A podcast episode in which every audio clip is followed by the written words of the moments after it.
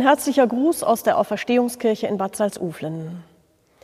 Da machte Gott, der Herr, den Menschen aus Staub von der Erde und blies ihm den Odem des Lebens in seine Nase. So steht das am Anfang der Bibel, wo erzählt wird, wie Gott die Welt geschaffen hat. Im Biologieunterricht bekam ich zu hören, dass das alles Blödsinn sei und gar nicht stimmen könne, weil die Wissenschaft ja längst andere Erkenntnisse hätte.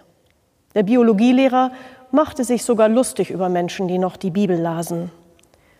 Ich war damals zwölf Jahre alt und es stürzte mich in einige Verwirrung. Es ließ mir einfach keine Ruhe.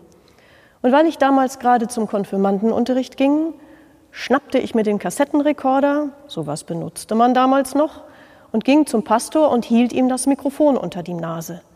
Was ist denn nun wahr?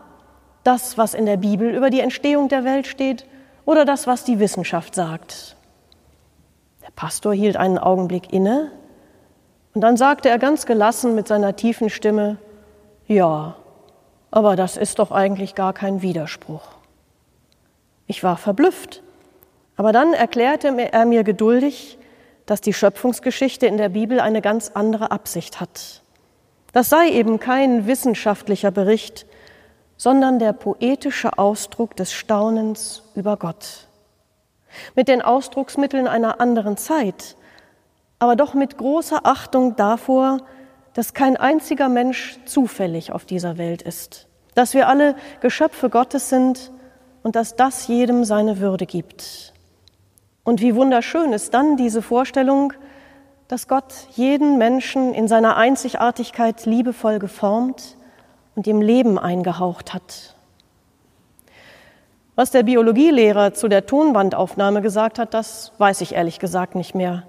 Und vielleicht ist das auch gar nicht so wichtig. Mir aber hat diese Auskunft damals die Tür dazu geöffnet, wie man die Bibel lesen kann. Die entscheidende Frage ist nicht, kann man das auch wissenschaftlich beweisen, sondern was sagt das, was da steht über Gott und über seine Beziehung zur Welt und zu den Menschen aus, gar über die Beziehung zu mir selbst. Und wenn ich dann im Verlauf der Schöpfungsgeschichte lese, und Gott, der Herr, nahm den Menschen und setzte ihn in den Garten Eden, dass er ihn bebaute und bewahrte, bewahrte steht da, dann hat diese Bibel doch eine Wirklichkeit, die aktueller nicht sein könnte. Wie töricht, sich über die lustig zu machen, die in ihr lesen.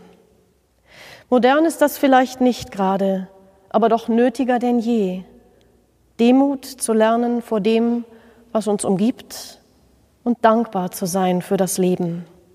Und dazu leitet uns die Bibel an, gleich auf den ersten Seiten.